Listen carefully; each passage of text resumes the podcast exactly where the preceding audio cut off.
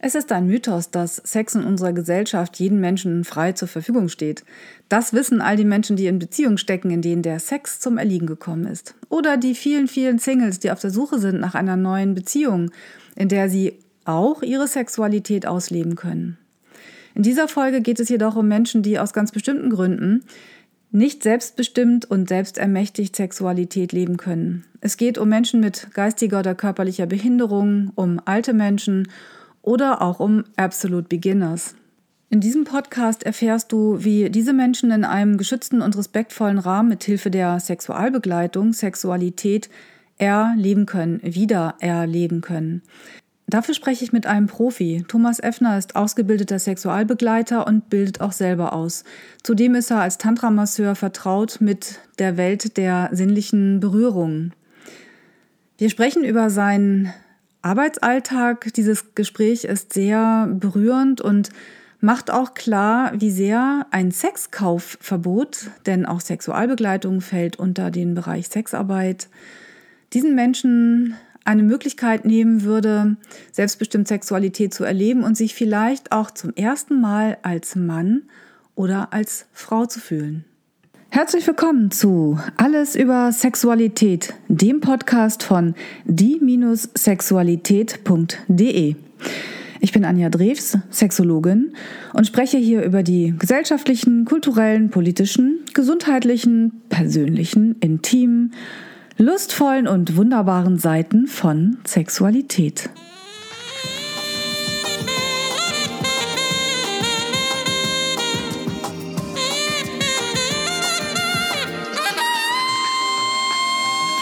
Alles über Sexualität, der Podcast über das Sexuelle. Herzlich willkommen zu diesem ähm, Podcast oder Video, je nachdem, in welcher Form du das guckst. Heute habe ich einen ganz besonderen Gast. Erstmals ist ein Mann, was ja hier in meinem Podcast äh, eher seltener vorkommt. Und dann auch noch einer mit einem ganz besonderen Beruf oder einer besonderen Berufung. Und zwar habe ich heute im Gespräch Thomas Effner. Thomas, du bist Künstler, Sexualbegleiter und äh, Tantra-Masseur. Was, was sagst du, genau. wenn die Leute dich fragen, was du machst? Das liegt immer dran, in welchem Zusammenhang diese Frage gestellt wird. In der Regel äh, sage ich, dass ich Künstler bin und äh, dass ich Körperarbeit mache. Mhm. Ganz einfach, weil Sexualbegleiter ein Beruf aus äh, der Sexarbeit ist und äh, das viele Leute abschreckt. Die wollen da nicht mit einer männlichen Prostituierten reden. ja, stimmt. Äh, du hast recht. Sexualbegleitung fällt äh, in den Bereich der Prostitution. Also hast du auch äh, so einen wunderbaren Ausweis. Ja, natürlich. Ja, ja. ja. Äh, ich sage dann schon mal, äh, der Staat hat mich in die Prostitution gezwungen, weil als diese Ausweise eingeführt wurden, war ich noch nur Tantra-Masseur mhm. und äh, musste mich dann als Tantra-Masseur eben schon als Prostituierter anmelden. Ah ja, okay. Na, hast ich du gedacht, wenn ich mich schon anmelden muss, dann mache ich das auch richtig. Ja, und zwar habe ich das im Vorfeld gedacht, bevor es soweit war, als es also klar wird, dass das kommt, war, mhm. fiel für mich diese Grenze weg. Weißt du, äh, für die Tantra-Massage ist so eine ganz klare Grenze, es findet kein Sex statt. Ja. Und äh, die habe ich auch immer eingehalten, obwohl in manchen Fällen äh, mir das durchaus anders richtig erschien bei mhm. dem, was Klienten äh, eigentlich erwarteten oder brauchen konnten. Darf Und in dem Moment, wo, ja? Darf ich dich kurz fragen, wenn ja, du sagst, es äh, findet kein Sex statt, was genau meinst du dann damit, wenn du Sex sagst? Also ich habe ja viele Zuhörer auf, auf wahrscheinlich jeden, Auf jeden Fall, auf, auf jeden Fall findet keine, ähm, kein Geschlechtsverkehr statt bei der mhm. Tantra-Massage. Ne, da ist es ganz klar äh, abgesprochen, es ist eine Massage, es gibt einen äh, gebenden Teil und einen empfangenden Teil. Und äh, da gibt es eigentlich keine verschwimmenden Grenzen, sondern das ist ganz klar so abgesprochen ist, so bleibt so. Darauf kann man sich verlassen. Wer also mhm. äh, immer, wer immer, wo immer zu einer Tantra-Massage geht, muss sich darauf verlassen können. Es findet eine Massage statt. Punkt.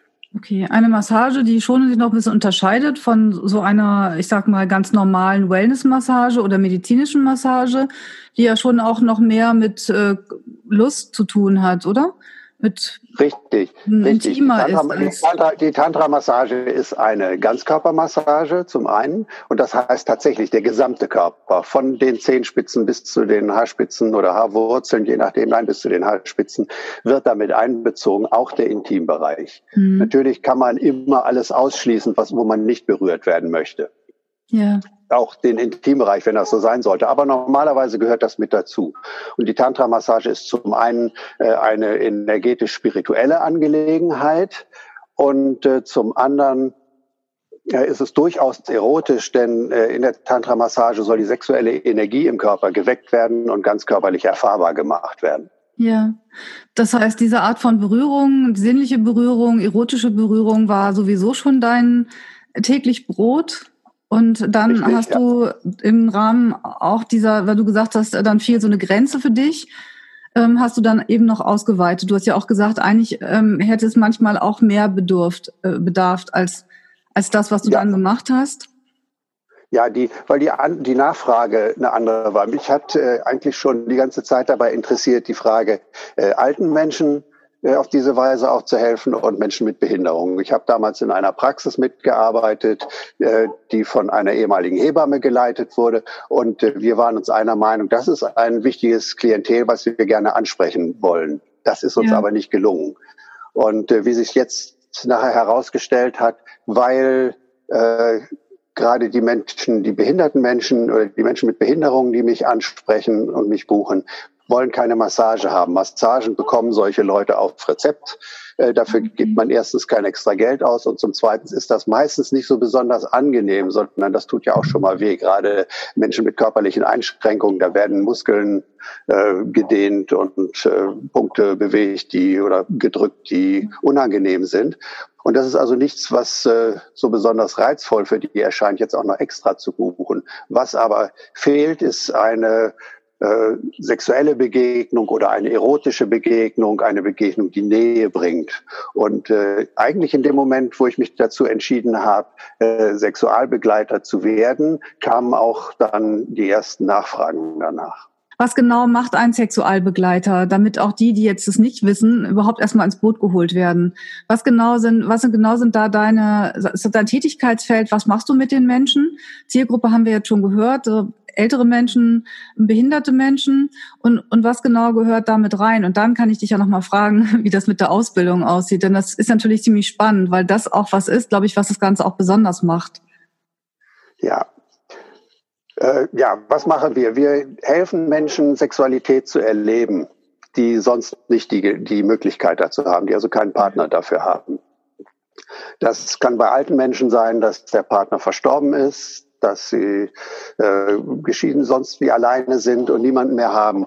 Und dann ist dieses ganze Umfeld, angefangen von liebevoll wahrgenommen, liebevoll berührt zu werden, äh, bis hin zum tatsächlichen Geschlechtsverkehr, dieses ganze Gebiet äh, kann in der Sexualbegleitung abgedeckt werden. Wobei ich dazu sagen muss, äh, die Geschichte mit dem Geschlechtsverkehr, das ist unterschiedlich. Erstens gibt es kein Recht darauf.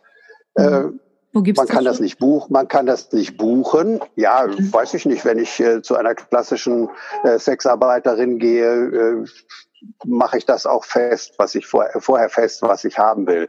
Wenn mhm. ich äh, jetzt so eine Begegnung mit dem Sexualbegleiter, mit der Sexualbegleiterin habe, dann kann ich Wünsche äußern und dann äh, ergibt sich das in dem Zusammensein, ob das passt oder nicht.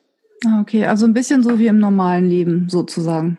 Ja, richtig, richtig. Das ist, äh, das ist eine der Sachen, die wir machen, dass wir Partner auf Zeit sind. Also so ein, so ein Date dauert in der Regel bei mir zwei Stunden. Mhm. Und äh, in diesen zwei Stunden bin ich ein Partner für äh, meine Klientin oder meinen Klienten. Äh, und das kann auch durchaus sein, dass das ein Übungspartner ist, mit dem eingeübt wird. Ich spreche jetzt, das ist in der Regel bei Menschen mit Behinderungen dann so der Fall, wo eingeübt wird, äh, wie man sich einem Partner gegenüber verhalten kann. Okay. Dass man eben das, mhm. was man nicht hat lernen können in seiner Sozialisierung, äh, mit uns in einem sicheren Umfeld nachholen kann und lernen kann. Und wir sind eben diese Partner zum Üben, wie begegne ich einer Frau, wie begegne ich einem Mann? Okay, Was so ein bisschen wie, wie verhalte ich mich? So ein bisschen wie Sexualpädagogik zum Anfassen. Genau.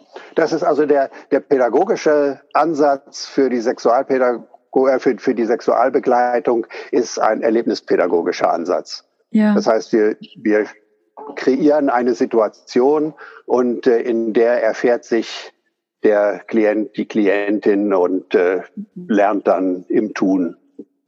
Und bei ja. uns eben auch im, im Anfassen. Im, ja. äh, gerade für, für Menschen mit äh, geistiger Behinderung äh, kann das sehr schwierig sein, nur nach Worten zu lernen, nur nach mhm. Büchern zu lernen, selbst äh, Fotos oder andere Abbildungen anzugucken, kann nicht genug sein, um das zu begreifen. Und da kann es schon durchaus wichtig sein, äh, tatsächlich einen Körper anzufassen, nicht nur den, den Körper zu sehen, sondern auch zu fühlen, zu spüren, Reaktionen darauf zu bekommen. Ja. Dafür sind wir dann auch da, ja. Okay. Wer entscheidet denn dann, ähm, dass du oder jemand von deinen Kollegen, Kolleginnen dann irgendwo hingeht? Also bei, bei älteren Menschen oder alten Menschen stelle ich mir vor, klar, die haben so, die können das für sich entscheiden, die müssen dann ähm, einfach nur ein Ja sagen sozusagen oder sich dafür entscheiden. Aber was ist dann mit Menschen mit geistiger Behinderung oder die, die jetzt vielleicht, ich habe tatsächlich ehrlich gesagt wenig Berührungspunkte in meinem Leben da gehabt wie, wie äußern die das dann und wo, und wo findet es auch statt? Wie kann ich mir das vorstellen? Also, also in der Regel äußern die Menschen selber den Wunsch nach Sexualität auf die unterschiedlichste Weise, je nachdem, wie sie es haben. Wer klar äh, bei Verstand ist und sich ausdrücken kann, äh, sagt das. Auch Menschen, die betreut werden, sagen das dann ihren Betreuern, ob das nun mhm. Familienangehörige sind oder Betreuer in Wohneinrichtungen, wer auch immer dafür zuständig ist, die sprechen ja mit denen und die Betreuer merken auch in der Regel, da ist jemand unzufrieden, da läuft was nicht richtig, da fehlt was. Mhm. Und äh, in dem Fall werde ich von Betreuern angesprochen. In seltenen Fällen kommt auch vor äh, von Heimleitungen, wenn ein Problem da ist, dass sie auf sexuelle Frustration zurückführen, dann kommt dann schon mal die Anfrage, könnte das sein? Können wir da mal gemeinsam äh, was unternehmen, gucken, ob das der Fall ist, ob wir da Abhilfe schaffen können. Mhm. Es geht also in den seltenen Fällen von der Heimleitung aus, aber auch dann äh, bedarf es immer der ja, des Auftrags von so einer Klientin, so einem Klienten. Ich werde also nie äh, aktiv, nur weil der Betreuer, die Heimleitung, die Familienangehörigen das sagen, sondern immer nur, wenn die Menschen selber mich beauftragen, das zu tun. Ah, okay. Und das äh, Kommunikation findet ja immer statt. Also es gibt die Frage schon mal, äh, wie ist das mit Menschen, die nicht sprechen können, die sich nicht so gut ausdrücken können? Ja, Kommunikation ja. findet ja immer statt und äh, wir finden immer einen Weg, äh, auf ein Ja oder Nein zu kriegen. Und wer schon mal mit äh, behinderten Menschen zusammen war, weiß vor allen Dingen, Nein ist immer sehr eindeutig zu bekommen. Aber die wissen auch deutlich zu machen, was sie oder dass sie gerne etwas möchten. Und mhm. auf die Weise kann man durchaus miteinander kommunizieren. Okay. Und ohne einen Auftrag mache ich nichts. Ja, das heißt, du bist ja durch die Tantra-Massage ähm, darauf geschult, auch Grenzen wirklich wahrzunehmen, also auch ganz subtil feine Grenzen wahrzunehmen. Dieses Herangehen von da ist schon recht hilfreich für mich, äh, weil ich gelernt habe, Menschen zu beobachten, äh, feinfühlig für ihre Wünsche zu sein, äh, wahrzunehmen, was der Körper, was die Körpersprache sagt. Äh, ja, jemand, der sich mit Sexualbegleitung auseinander, wer das anbietet, äh, gehe ich mal davon aus, äh, der setzt sich genau damit auseinander, wie lese ich, wie kommuniziere ich mit meinen Klienten, damit ich das tue, was dieser Mensch will. Denn mhm. unser, unser Ansatz ist äh, vor allen Dingen ein äh, einer, der ins Empowerment geht, die Menschen in ihr Menschsein zu bestätigen und sie in die Lage zu versetzen, das auch auszuleben. Das hört sich gut an, sie in ihrem Menschsein zu bestätigen. Ja. Ja. Also ja, eine Art also Selbstermächtigung und dann auch das, das Kennenlernen, wie du gesagt hast, ähm, von, von sinnlichen Berührungen und, und Erotik, aber auch, ähm, aber eben auch diese Nähe, Intimität bis dahin, wo, wo es eben gewünscht ist. Ja. Mhm. Und ähm, Du musst ich dazu sagen, bei mir als, als männlichem Sexualbegleiter ist das so die Frauen, die sich durchringen dazu, mich zu buchen. Die haben ein einen sehr starken Leidensdruck und die möchten tatsächlich Sexualität erleben, die möchten Beischlaf haben in der Regel. Ähm, da ist diese, diese Schwelle sehr hoch, die sie überschreiten müssten. Ähm, es ist für Frauen immer noch nicht äh, selbstverständlich zu ihrer Sexualität zu stehen. Gerade mhm. ältere Frauen ist das dann noch schwieriger. Kommt nochmal dazu. Aber insgesamt ist das noch schwierig, äh, das auch in solchen Situationen klar zu machen und zu sagen, ich habe diese Bedürfnisse, ich möchte die befriedigt wissen. Und äh, wenn man dann auch noch ein behinderter Mensch ist, kommt nochmal die, die nächste Stufe dazu. Da ist es für Männer und Frauen äh, oftmals schwierig, äh, sich da deutlich zu machen und das durchzusetzen, weil in vielen Köpfen immer noch drin ist, äh, nee, also jemand, der im Rollstuhl sitzt oder der eine Windel trägt, wie kann der äh, an Sex denken? Ne? Das mhm. ist doch mhm. bestimmt nicht der Fall. Da hat man noch so dieses ja eigentlich so diese behinderten Kinder im, im Kopf ne? und ja, meint, die blieben ihr Leben lang Kinder, was natürlich Unsinn ist, selbst wenn der Verstand äh, sich nicht so entwickelt, wie äh, das eigentlich gedacht ist, äh, entwickelt sich der Körper doch. Die körperliche Entwicklung ist bei all diesen Menschen, bei all uns Menschen gleich. Wir, und die Hormone laufen durch alle unsere Körper auf die gleiche Weise und zu den gleichen ja. Zeiten. Das ist also nichts anderes, nur weil man im Rollstuhl sitzt. Mhm. Also das kommt dann noch dazu, das ist die nächste Geschichte. Und dann dazu zu bestehen und zu sagen, und ich gebe Geld dafür aus, ist für eine Frau offensichtlich in unserer Gesellschaft noch ein Riesending. Mhm. Dass Männer dafür Geld ausgeben, äh, ist bekannt, ist mehr oder weniger akzeptiert, wenn auch nicht immer von allen gewünscht, aber sowas geht, das kann man sich vorstellen. Aber als Frau dafür Geld auszugeben, Sexualität zu erleben, ist noch äh, ja eine schwierige Sache, dazu zu stehen. Ja. Und die Frauen, die, die tatsächlich, bei denen der Wunsch danach so groß ist, die reden dann mit ihren Betreuern darüber, mit ihren Familienangehörigen darüber und äh, sehen dann zu, wie sie eine Sexualbegleitung finden, wie es dann mhm. weitergeht.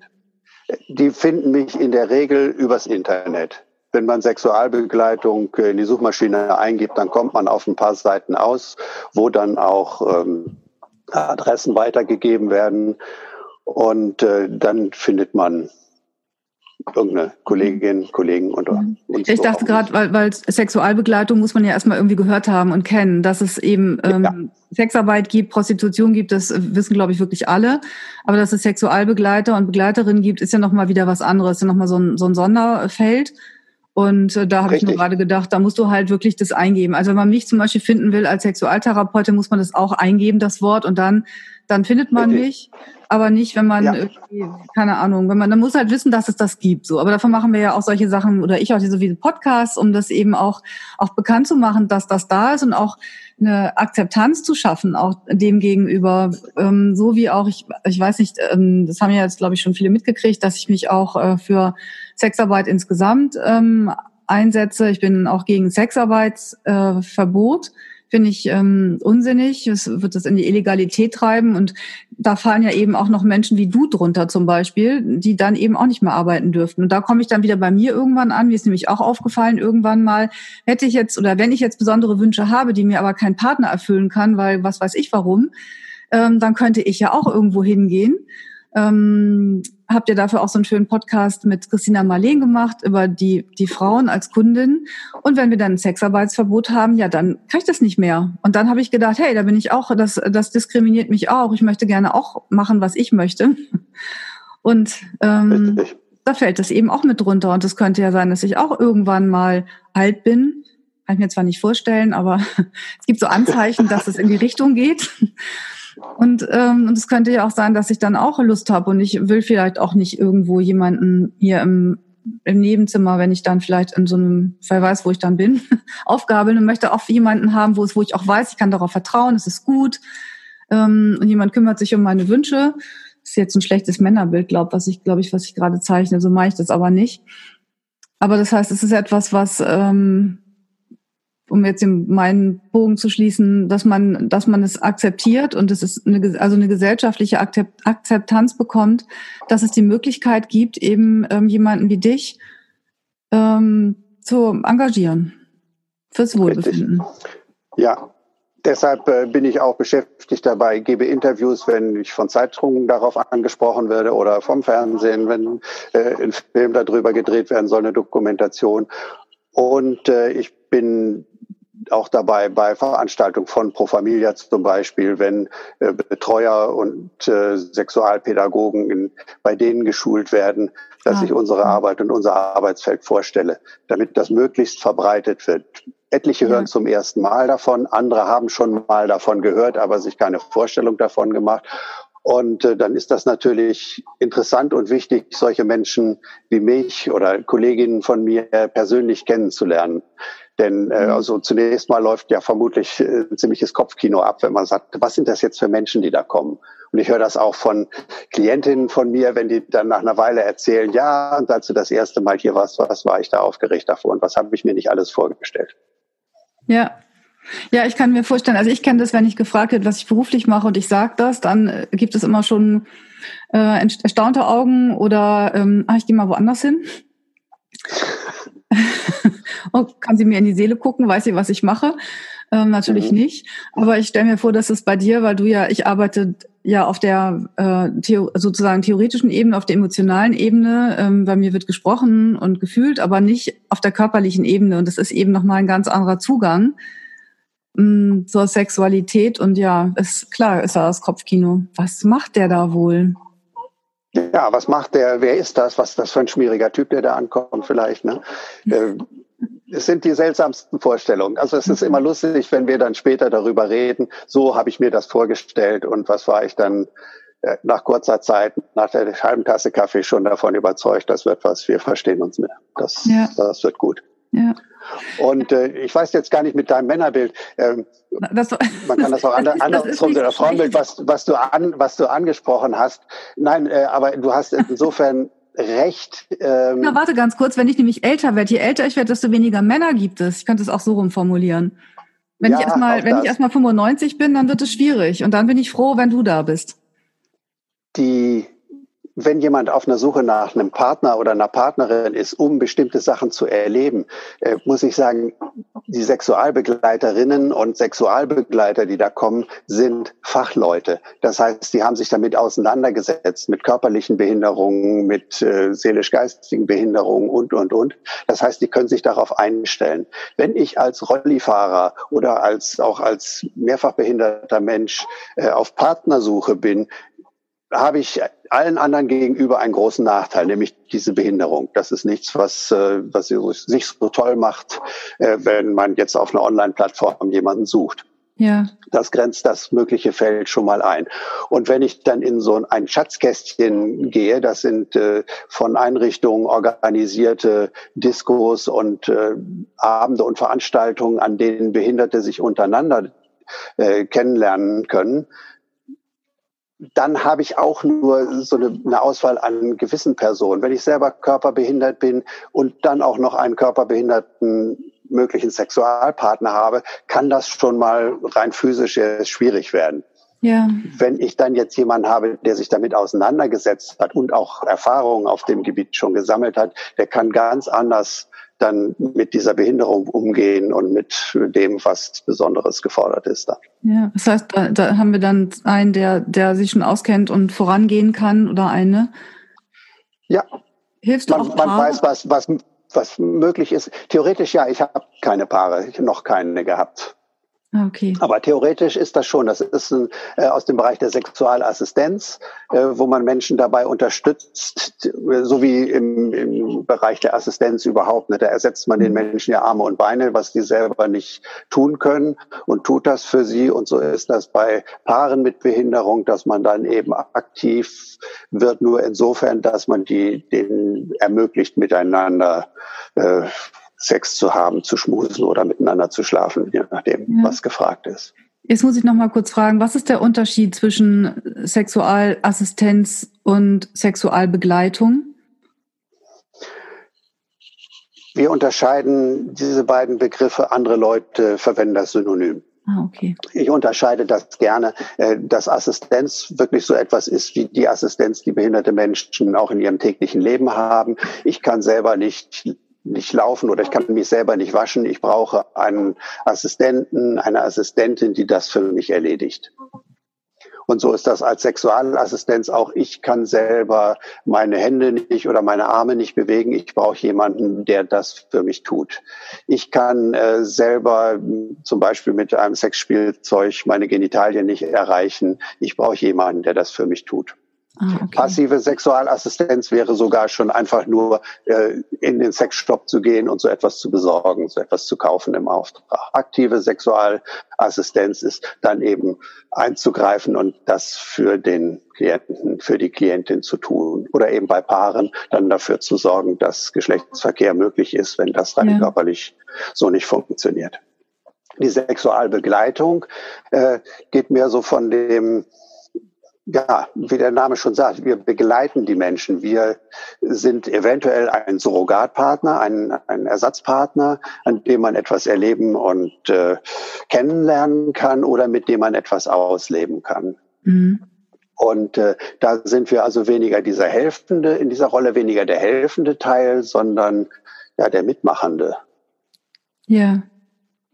Ich weiß nicht, ob das deutlich ist. Ja, also ja, für mich ist es deutlich, aber es ist, das ist tatsächlich wieder, dass wenn man drinsteckt, ist die Differenzierung immer anders, als wenn man von draußen drauf guckt. Ja. So, ja, also ja aber viele, viele benutzen die, diese Begriffe synonym und äh, von daher, man muss das auch nicht. Wir müssen das nicht als Linguisten betrachten und die Wortbedeutung da auseinander friemeln. Okay.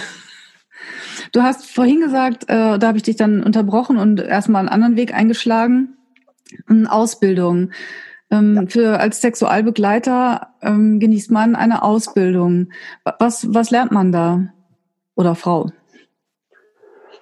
Äh, wir lernen. Oder wer, wer macht das auch? Wer bietet ja. diese Ausbildung an? Ja. Die Ausbildung kann man machen. Ich habe die gemacht am Institut zur Selbstbestimmung Behinderter in mhm. Trebel.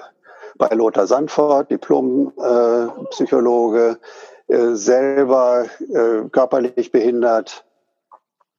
Und der kommt also aus der sogenannten Krüppelbewegung, äh, wo Behinderte sich, ja, die haben sich so genannt, so wie sie Schwule Schwule genannt haben. Das kommt aus der gleichen Zeit, um äh, die, die, dieses Negative aus dem Wort rauszunehmen und sich, äh, ja, Okay, da muss, muss man aber selbst, wissen, sich, selbst, sich selbstbewusst in, im Leben zu zeigen. Also die, die nennen, haben das selber so genannt. Da geht es darum, keinen Sonderweg für Behinderte, sondern äh, tatsächliche Teilhabe an allem, Mitmachen an allem und äh, nur mit der entsprechenden Assistenz und Unterstützung, die benötigt wird. Mhm.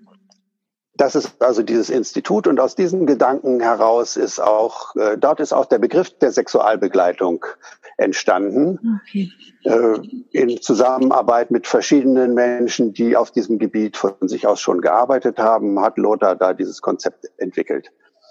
Und äh, da geht es tatsächlich um den Gedanken der Selbstermächtigung von Menschen, des Empowerments, dass Menschen selbstbestimmt ihr Leben gestalten und da gehört Sexualität nun mal mit dazu als eine der Haupt, der, eine der wichtigsten Energien in unserem Leben, eine der größten Kräfte. Das ist schließlich das, was Leben schafft. Ohne Sexualität wären wir alle nicht hier. Ja, das ist wohl wahr, ja.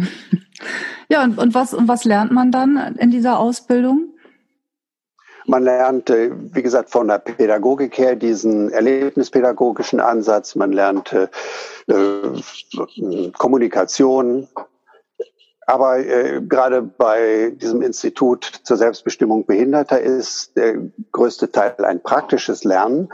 Äh, damals war es so, dass erotische Wochenenden für in der Regel für Menschen mit Behinderungen dort stattfanden, äh, bei dem die Möglichkeit war, für die Menschen mit Behinderung am Samstagabend ein Date mit einer Sexualbegleiterin oder einem Sexualbegleiter zu haben.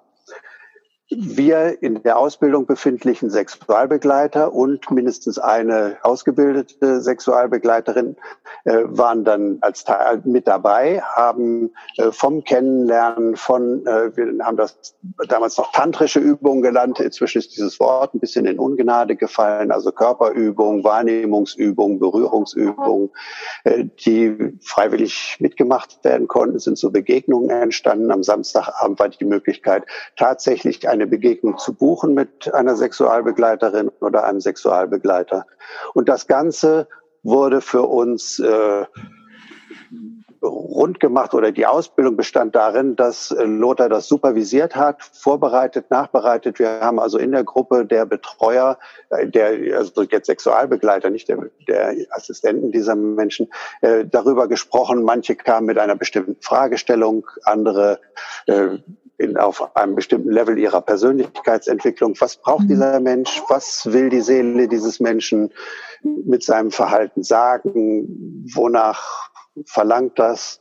Und äh, in diesen Dates haben wir dann in der Regel vorher besprochen schon, äh, mit welchem Blickwinkel oder auf welche Details man eventuell noch achten muss, um zu sehen, ob dieses Bild, was wir uns gemacht hatten, stimmt oder nicht den Menschen dann so eine Begegnung ermöglicht. Und äh, manche Menschen kamen ja auch mit einer Fragestellung schon von ihren Betreuern oder aus der Einrichtung, aus der sie kamen, dahin, dass man da eine bestimmte Vermutung hatte. Ist das richtig? Gibt es eine andere mhm. Möglichkeit? Was ist die Empfehlung für die Zukunft? Gerade Menschen, die auffällig geworden sind in ihren Wohnumfeldern, äh, was kann man empfehlen? Wie können die mit ihr, mit sich, ihrem Leben und wie können auch diese Einrichtungen mit diesen Menschen so umgehen, dass ein gutes Miteinander stattfindet, ja. ohne dass jemand benachteiligt wird dabei. Ja, als du das zuerst gesagt hast, äh, die, die Menschen, die da, äh, also in so einer Gruppe dachte ich, ah, so eine richtig schöne organisierte Gruppenorgie. Wobei Orgien nein. sind immer in der Gruppe, aber nein, das war es nein, nicht. Es, es geht, nein, es geht immer, es, wir haben, wir haben keine Orgien, ja leider. Nein, wir haben, wir nicht. Wir haben äh, gerade gerade diese Sachen. Nein, das ist und bleibt und soll. Das ist ja was sehr Intimes und mhm. ähm, das soll und darf das ja auch bleiben. Mhm. Und äh, gerade für Menschen, die Schwierigkeiten haben, Zugang zu Sexualität zu finden, ist das nochmal was, was ja, diffizileres, was äh, filigraneres, etwas, ja. wo schnell was kaputt gehen kann, wenn man da zu grob mit umgeht. Mhm. Wenn du das so sagst, Menschen, die schwer Zugang haben zu ihrer Sexualität, da gibt's ja noch ein paar mehr Menschen als die, die, ich weiß jetzt nicht genau, wo wird das differenziert, Menschen mit Behinderung ähm, und Menschen, die vielleicht auch durch psychische Erkrankungen zum Beispiel stark eingeschränkt sind oder ähm, durch Erfahrungen, die sie gemacht haben. Ähm, wo, wo wird da die, die Grenze gezogen? Und also wer kann Sexualbegleitung für sich in Anspruch nehmen? Ich sagte ja gerade schon, dass dieses Institut zur Selbstbestimmung Behinderter äh, aus der Behindertenbewegung kam und äh, da wurde Wert darauf gelegt, keinen Sonderweg für Behinderte zu machen. Das heißt, mhm. wir haben damals äh, in, in unserer Ausbildung äh, diese Richtlinien unterschrieben und uns dazu verpflichtet, äh, das nicht nur für Behinderte anzubieten. Das heißt, äh, man, Sexualbegleitung kann in Anspruch nehmen und kann nachfragen, äh, wer immer da das, das Bedürfnis jetzt nicht, wer immer Hilfe braucht auf dem Gebiet, ja, und das mhm. kann, das, was öfter vorkommt, sind Menschen, die man so absolut Beginners nennt, die eben ihre ersten sexuellen Erfahrungen nicht als Teenager gemacht haben und sich dann irgendwann ja zwischen Mitte 20 und ich weiß nicht, bis, bis, bis über 50, bis 60 oder sowas, äh, sich dann in diesem Zustand aufhalten, ich habe noch keine sexuellen Erfahrungen gemacht und nach einer Zeit wird es dann peinlich äh, und man mag gar keine gar keinen Partner mehr äh, sich suchen oder man geht nur noch Freundschaften ein, aber keine sexuellen äh, Partnerschaften, weil es einem peinlich ist zuzugeben, dass man mit Mitte 30 noch null sexuelle Erfahrungen hat. Und auch solche Menschen äh, melden sich bei Sexualbegleiterinnen und Sexualbegleitern und äh, haben dann da ein sicheres Umfeld, in dem sie Sexualität erforschen und erfahren können. Mhm. Und äh, ja, in, da kann man in sehr kurzer Zeit nachholen, was wir anderen innerhalb dieser vielen dieser Jahre unserer Teenagerzeit durch Trial and Error, durch Versuch und Irrtum so mhm. rausgefunden haben. Unsere sexuelle Erfahrung und Erziehung in dem Sinne ist ja recht zufällig. Ne? Das, was uns zufällig eingefallen ist, das, was wir zufällig mit den Partnern, die wir damals gerade hatten, herausgefunden haben, was dann funktioniert hat, was Freude bereitet hat. Das haben wir beibehalten und äh, bestenfalls äh, hier und da ein wenig äh, erweitert.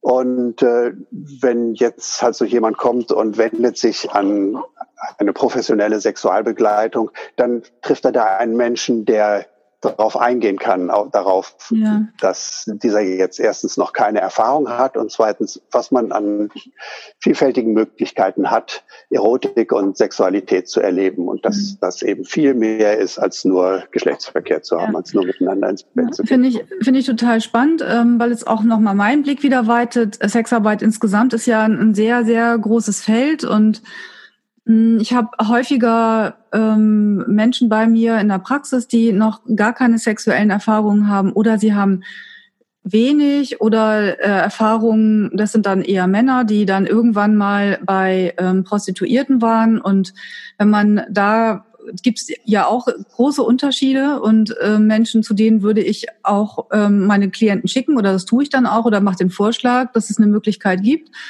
Ähm, wenn dann die aber eben an, an Menschen geraten, wo der Geschlechtsverkehr im Mittelpunkt steht und wo es wirklich ähm, doch relativ kurz alles ist, dann ist das eine Erfahrung, die sie dann in der Sexualität mit potenziellen Partnern, Partnerinnen nicht wirklich voranbringt. Und oder oft auch eher ähm, dann in eine schlechte Erinnerung bleibt, weil es nicht das ist, was sie vielleicht gedacht haben oder weil die Ängste dann einfach trotzdem da sind. Und dann ist es natürlich gut zu wissen, ähm, dass es dann auch Sexualbegleiter, Begleiterinnen gibt, die dann da tatsächlich ganz speziell auf diese Themen eingehen können oder da ein Händchen vorhaben. Wobei ich, wie gesagt, auch mittlerweile ja in der Sexarbeit auch viele Frauen kenne, die das auch, äh, auch machen. Aber das muss man halt wissen. Ja, genau. Es gibt, äh, gibt da ganz hervorragende äh, Kolleginnen, die in der klassischen Sexarbeit tätig sind und die das hervorragend machen und sich genau darauf auch einlassen können, auf ihre Klienten. Hm. Äh, will ich also gar nicht abstreiten. Aber die, wenn ich auf der Suche bin und ich weiß noch nicht, an wen ich mich wenden soll, ist es vielleicht eine gute Idee, eine, nach Sexualbegleitung zu suchen, weil das Menschen sind, die sich speziell darauf vorbereitet haben und sich speziell damit auskennen. Mhm. Und äh, wenn du dir jetzt vorstellst, äh, du hast deine ersten sexuellen Kontakte und äh, weißt noch nicht so recht, dann kannst du dir bestimmt auch vorstellen, wenn ich jetzt einen Partner habe, der sich A nicht nur gut auskennt, sondern B das auch nicht äh, nur zu seinem eigenen Vergnügen macht, sondern sich ganz auf mich einstellt, dass das äh, Erleben von Sexualität dadurch nochmal eine andere Qualität kriegen kann. Ne? Ja, nicht, dass das nachher so ist, dass es dann nicht mehr mit, mit Menschen geht ohne diese Ausbildung und ohne diese Qualifikation. Das. Ja, doch, das, ja, das schon. Das, das, nein, das glaube ich nicht, dass das, dass das kommt.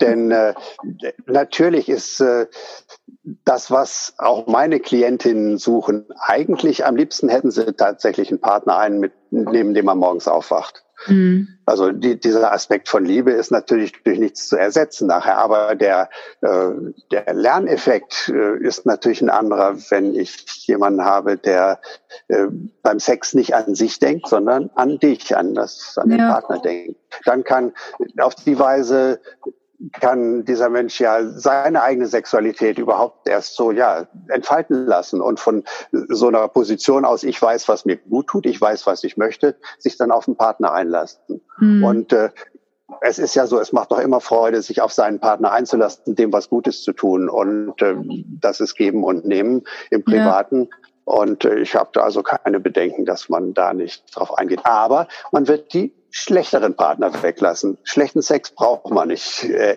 sich extra zu suchen oder so. Und äh, ja, das ist so. Und mit der Partnerschaft ist das auch so. Ich kann es also wirklich belegen mit äh, Frauen, die ich besuche, die, die Klientinnen von mir sind, äh, die auch früher verheiratet waren und sagen, also das möchte ich nie wieder haben. Ich bin während meiner Ehe ausgenutzt worden, mhm. äh, emotional, finanziell, was auch immer. Äh, jetzt führe ich ein tolles Leben. Ich habe meine Wohnung, ich habe meine, mein eigenes Leben, meine Freiheit. Ich bestimme ziemlich viel oder weitgehend über mich selber. Und äh, für Nähe, für Sex, für Kuscheln, dafür lasse ich dich dann kommen. Und das Einzige, was ich gerne hätte, ist äh, mehr Geld, um dich öfter als und dann kommt's. Ne? Wie oft kann man sich das leisten?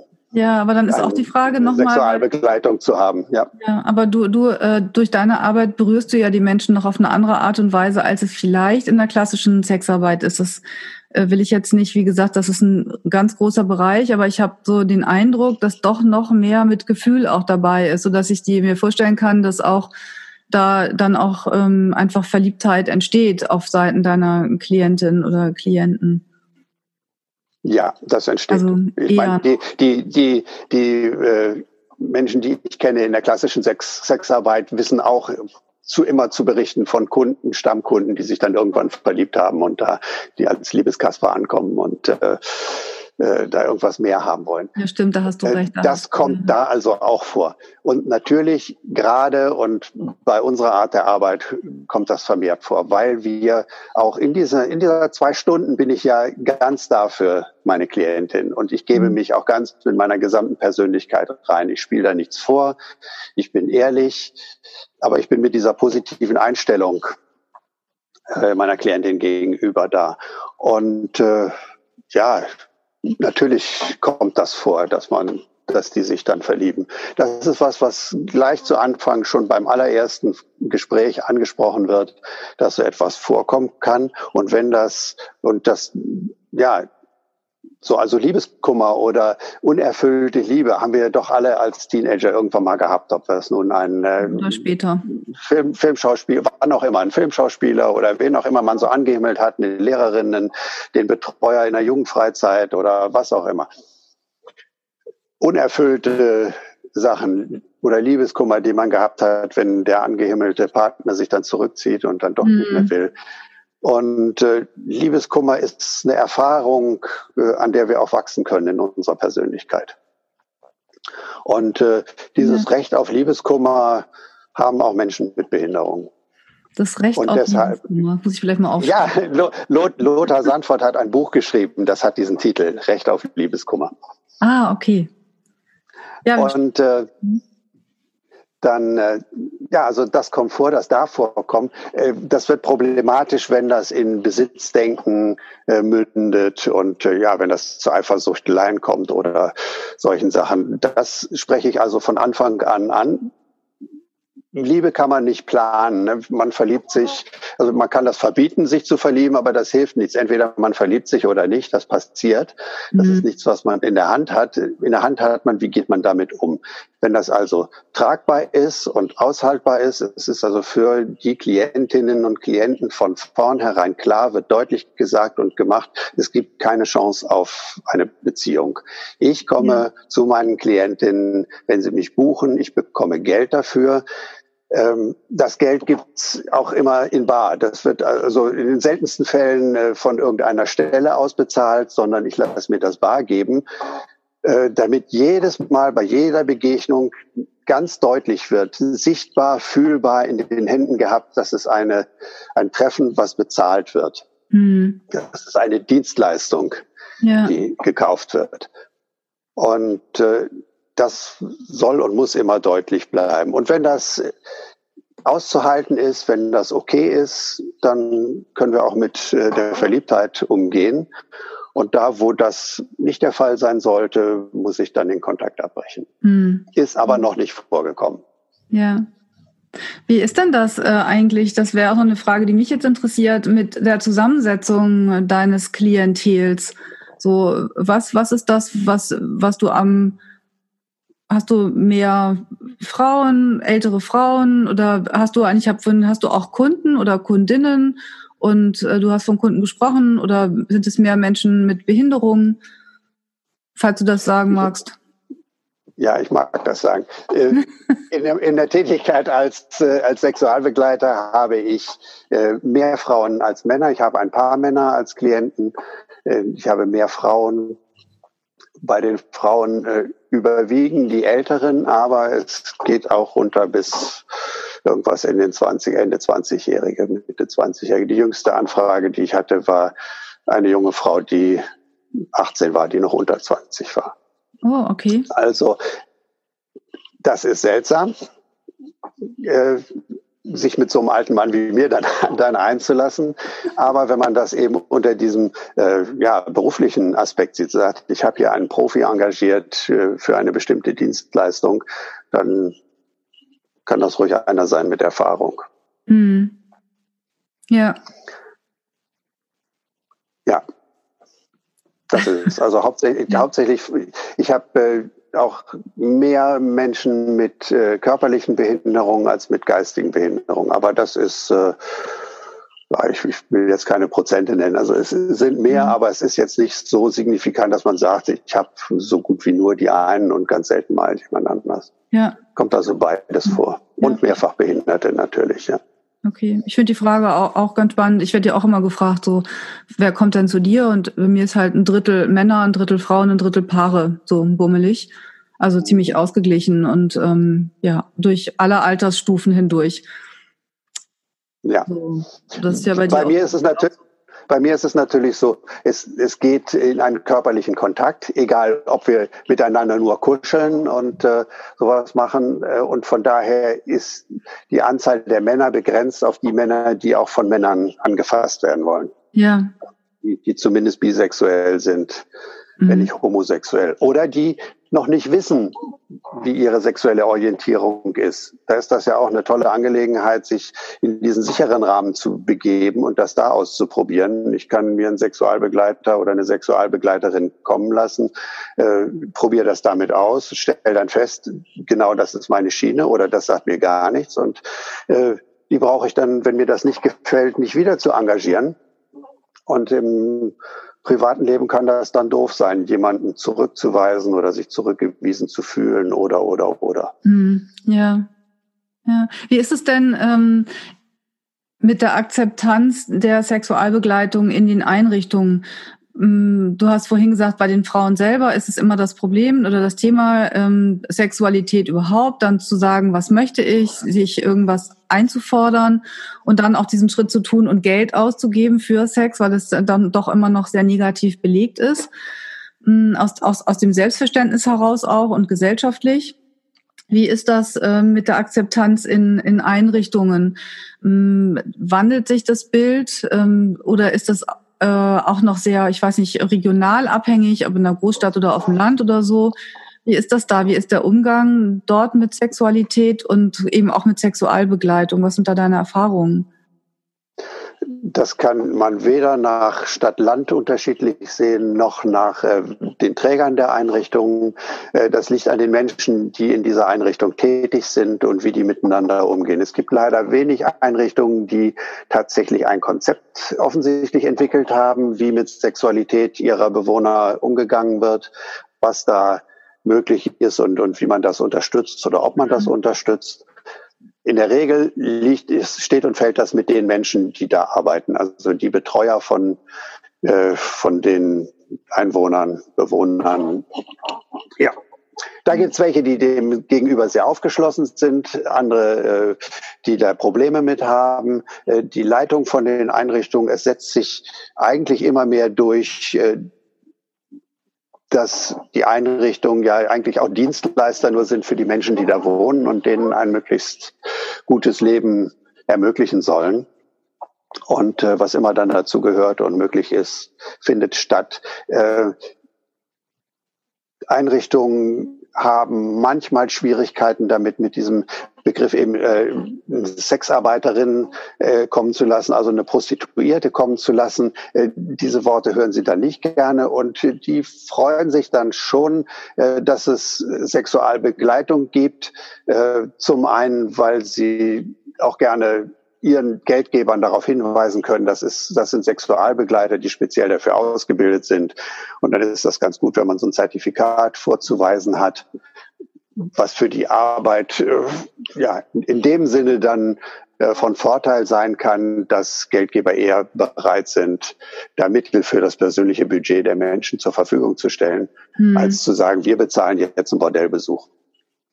Also Oder das dafür, ist ja, dass, dass das, eine Sexarbeiterin ja, kommt. Ja, das ist ja total verrückt im Moment, weil auf der einen Seite gibt es da eine größere Akzeptanz und es gibt eine Ausbildung für Sexualbegleiter und Begleiterinnen und ein Recht auf, ähm, auf, auf Selbstermächtigung und äh, ein Recht auf Liebeskummer.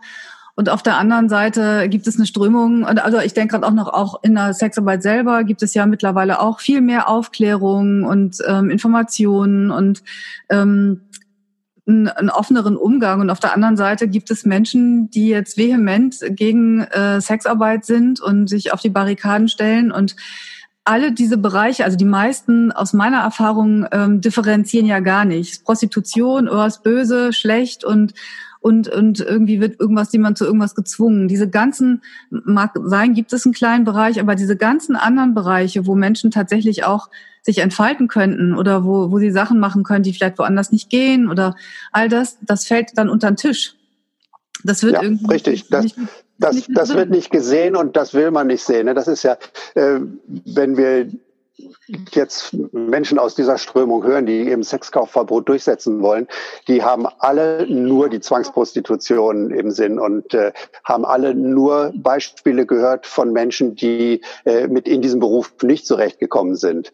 Und es wird niemand äh, tatsächlich befragt gehört, der erfolgreich in dem Beruf äh, etwas tut. Ja. Und äh, äh, ja, damals als diese oder jetzt in diesem Sommer, als die 16 Bundestagsabgeordneten den Aufruf an die äh, Länderchefs äh, gestartet haben, Sexarbeit insgesamt zu verbieten, das nordische Modell einzuführen, habe ich an alle 16 geschrieben, jedem Einzelnen eine, E-Mail geschickt und mit der Frage von meinen Klientinnen, warum möchten diese Politiker mich, diese behinderte Frau, jetzt zur Verbrecherin abstempeln. Mhm. Und äh, von diesen 16 Bundestagsabgeordneten haben es tatsächlich zwei für nötig gefunden, überhaupt zu antworten. Mhm. Allen anderen, ich kann jetzt, ich habe drum, ich habe drum gebeten zu sagen, äh, sagt mir, warum ihr das, sagt diesen Frauen die Antwort bitte. Was kann ich weitergeben? Warum seid ihr der Meinung, dass die unbedingt jetzt als Verbrecher angesehen werden müssen?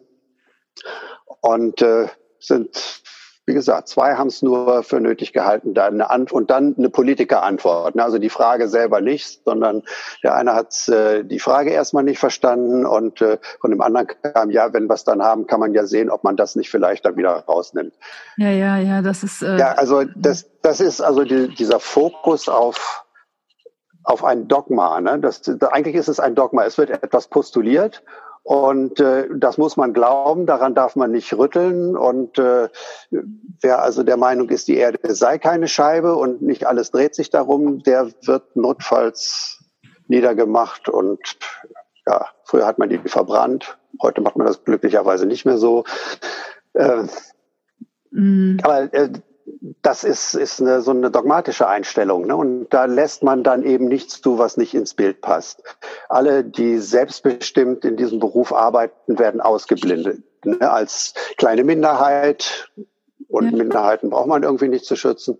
Und äh, ja, also es wird so lange alles ausgeblendet, bis nur noch die übrig bleiben, die in diesem Beruf nicht zurechtgekommen sind oder die äh, eben da rein gezwungen wurden durch Armut oder sonst was. Aber äh, interessant wäre es ja, die rauszusuchen, die erfolgreich in dem Beruf arbeiten und äh, zu sehen, wie kann man die Bedingungen verändern, dass andere auch auf dieses Level kommen. Ja, genau. Oder die Bedingungen zu so, verändern. So wie es eine Schule, eine Schule ja auch macht. Ne? Eine Schule, äh, die schafft man nicht ab, weil äh, die Leistungen der Schüler zu schlecht sind, sondern dann werden, müssen die Bedingungen verbessert werden, damit möglichst viele, eigentlich alle, ein entsprechendes Level an Bildung erhalten. Ja, ja, das ist ja genau so. Also das, das zu verändern oder eben auch zu gucken, was ist dann dann mit denen, denen es wirklich nicht gut geht, dann zu gucken, wie kann man die Lebensbedingungen gesellschaftlich insgesamt verändern, dass, dass, dass, ähm, dass die in diesen Beruf ja. ergreifen, die es wirklich wollen. Wobei das ist ja auch immer diese Diskussion mit dem, ähm, ob man immer überall Spaß dran hat. Also ich habe auch, aber das ist jetzt noch ein anderes Thema. Auf da brauchen wir jetzt nicht drüber nee. reden. Das, nee, aber ich finde es, ja, ich finde ich finde spannend. Den Rahmen sprengen Ja, aber ich finde es spannend und ich, ich freue mich, dass, dass wir jetzt hier sprechen, weil das eben auch nochmal ein ganz anderer Bereich von Sexarbeit ist, der ähm, gleichberechtigt neben anderen Bereichen steht, über denen aber Menschen, noch weniger Menschen etwas wissen. Und ich möchte ja mit diesem Podcast auch ähm, aufklären, ich möchte Menschen erreichen, ich möchte zeigen, was es noch alles gibt und auch Menschen zu Wort kommen lassen, die, die von den meisten wahrscheinlich eher nicht so gehört werden, weil, weil das ein Thema ist. Also das hört sich jetzt nicht, ich meine jetzt nicht, dass du nicht, warte mal ganz kurz, habe ich Quatsch geredet. ähm, also ich möchte einfach mit, mit, ich möchte einfach zeigen, was es in der Sexualität noch alles gibt und eben nicht nur das, was man im Allgemeinen immer irgendwo sieht in jeder Reportage, sondern eben die Seiten, die auch da sind, die wichtig sind, die aber eben einfach ähm, so auch vielleicht, es ist, weiß nicht, ob es eine Nische ist. Es gibt ja eine ganze Menge älterer Menschen ähm, in Deutschland und es werden immer mehr. Und wie gesagt, wenn ich mal alt bin in 100 Jahren, dann äh, möchte ich, äh, dass auch für mich äh, da alles da ist, was ich brauche. wenn, wenn, die, wenn die Männer alle das, das war das war einer der der Auslöser für mich, äh, als ich dann da sagte, oh, wie alt bin ich denn jetzt eigentlich? Wie viele Jahre habe ich noch vor mir? Und äh, irgendwann rückte so dieses Bild dann doch vor mein Auge, was passiert, wenn ich alleine in so einem Heim sitze und habe niemanden mehr zum zum Liebhaben, zum Kuscheln zum mhm. Sex haben auch. Ne? Was, was tue ich dann? Und äh, da hatte ich noch so, äh, so schreckliche Bilder vor Augen von äh, Pflegerinnen, die, den alten Männern in ihrer Pflegeabteilung da äh, die Heftchen sei es nur der Playboy oder sowas, aber irgendwelche Heftchen äh, weggenommen haben, weil das Schweinkram ist und äh, dieser alte Fiesling sollte ja, da, da nicht mehr masturbieren. Ne? Ja, da kommen wir wieder zum und, Thema äh, das, das, das, waren, das waren so fürchterliche Bilder, dass ich mir sagte, da muss doch was passieren. Und äh, deshalb habe ich angefangen, mich überhaupt für dieses Thema mit Sex im Alter zu interessieren. Und äh, ja, diese Einstellung ist nur noch bei manchen da. Viele Einrichtungen äh, haben gelernt, da kommen ja auch immer neue Leute dazu. Und deshalb bin ich auch immer offen für, ich werde gelegentlich angeschrieben von äh, Menschen, die in der Ausbildung sind, ob sie das studieren oder an der Schule sind, äh, wo sie äh, über Pflege und äh, Sexualität sich dann auseinandersetzen, dass ich denen immer zur Verfügung stehe, um Bescheid zu sagen, was unsere Arbeit beinhaltet, was wir machen, wie das aussieht, damit sich das möglichst verbreitet, damit die, wenn die nachher im Beruf sind, auch wissen, das gibt Menschen, die dafür da sind und mhm. das tun. Und die kann man engagieren und die finde ich da und da. Ja, ja, wunderbar. Das fällt, da fällt mir gerade ein, dass ich vor 20 Jahren meine Diplomarbeit geschrieben habe über sexuelle Biografien älterer Frauen und dann die Sexualgeragogik für mich gegründet habe, eben äh, Aufklärung, Pädagogik sozusagen für ältere Menschen, auch da nochmal, weil sich alles verändert. Es ist eben nicht mehr wie mit 15, was Neues zu lernen, aber auch nochmal zu gucken, biografisch zu arbeiten, um auch nochmal da so eine Lebensenergie wieder rauszuholen. So wie war das damals, als ich verliebt war und das wieder nachspüren zu können und ähm, aber eben auch wieder nicht auf der, der körperlichen Ebene, sondern wieder auf der, in diesem Fall war es die biografische Ebene, da einfach mhm. nochmal die Ressourcen wieder auch rauszuholen und auch das nochmal zu einem ähm, ja selbstbestimmten Leben, aber auch zu einem äh, guten Gefühl einfach dazu zu holen. Mhm. Ja. Ähm, auf körperlicher Ebene. Sex im Alter ist wichtig. Es gibt Untersuchungen darüber, die äh, das nachgewiesen haben, dass tatsächlich äh, die äh, erstmal die, die psychische Gesundheit, die Zufriedenheit im Leben korreliert mit der Häufigkeit äh, Sex zu haben. Also die ja. alten Menschen, die ein funktionierendes Sexleben haben, äh, sind gesünder und fühlen sich wohler äh, insgesamt bestimmte Herz-Kreislauf-Erkrankungen und auch manche Krebsarten äh, treten weniger bei Menschen auf, die äh, eben auch im Alter noch Sex haben. Also da ist rein körperlich äh, schon äh, eine Menge Vorteil, die man da rausholen kann. Und äh, psychisch natürlich, ja, das trägt zur, äh, zum, zum Gesundsein dazu. Ne? Also äh, Sexuelle ja. Gesundheit ist ja nicht nur die Abwesenheit von Krankheit, sondern äh, ist das befriedigende Ausleben davon. Und äh, bei meinen Klientinnen vor allen Dingen kann ich das sagen, äh, dass einfach die Tatsache, dass sie A, Sex haben und B, dass sie sich als Mensch gesehen fühlen die Frau, meine Klientin eben, dass sie sich als Frau gesehen fühlen und das mhm. manchmal zum ersten Mal in ihrem Leben auf eine solche Weise. Sich nicht als Behinderte fühlen, sondern als Mensch, als Frau. Äh, weiß nicht, ob man sich, das ist schwer vorzustellen, wenn wir nicht äh, so eingeschränkt sind in unseren Möglichkeiten, wie so jemand, der vielleicht schon sein Leben lang äh, mit diesen körperlichen Einschränkungen zu tun hat, das definiert oftmals deren gesamtes Sein. Und jetzt festzustellen, äh, das ist gar nicht so. Ich bin Frau. Ich kann das ausleben. Ich erlebe zumindest stundenweise, dass ich einfach ich sein kann und äh, nichts extra leisten muss, sondern ich bin und das ist gut und das fühlt sich gut an und das ist toll, dass diese Menschen ein ganz anderes Selbstbewusstsein entwickeln. Ja. Ja. Nicht immer gut für, nicht immer praktisch für die Umwelt, also die Familie oder die Betreuer. Äh, ist es natürlich praktischer, wenn man jemanden hat, der sich nur führen lässt, als jemand, der seinen eigenen Willen plötzlich entwickelt. Aber vom, vom Sinne des Empowerment her ist es natürlich, die Menschen blühen auf Mhm. Eine befriedigende, diese, diese Art der Begegnung, so sich zu spüren, sich als Mensch zu spüren und äh, dazu zu gehören und in diesen, ja auch in diesen, ich nenne es mal so den Strudel des Lebens, äh, der, der Gefühle wieder einzutauchen und dabei zu sein, das schafft so eine enorme Lebendigkeit, die das ja. Leben bereichert und äh, für die Menschen verändert sich viel in ihrem Leben dadurch, dass sie die Möglichkeit haben, auch ihr Sexleben in Gang zu halten. Ja. Das sich schön das nehme ich mal als Schlusswort auch. Und auch dieses äh, Thema Weiblichkeit, sich als Frau zu sehen, das habe ich auch oft in der Praxis. Oder ich erinnere mich auch damals daran, Gespräche mit älteren Frauen zu haben, das ist jetzt auch eben 20 Jahre her, die dann gesagt haben, boah, ich bin so froh, dass es endlich vorbei ist, die gar nicht erlebt haben, wie das ist, wenn es schön ist und wenn es eben diese Energie hat und, und ähm, einen beflügelt und eben sich, man sich im Körper gut fühlt und begehrt und und ähm, eben als Frau oder auch als Mann.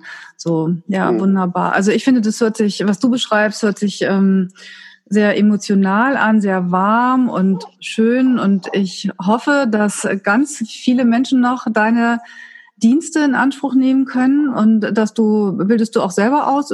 Machst du irgendwas?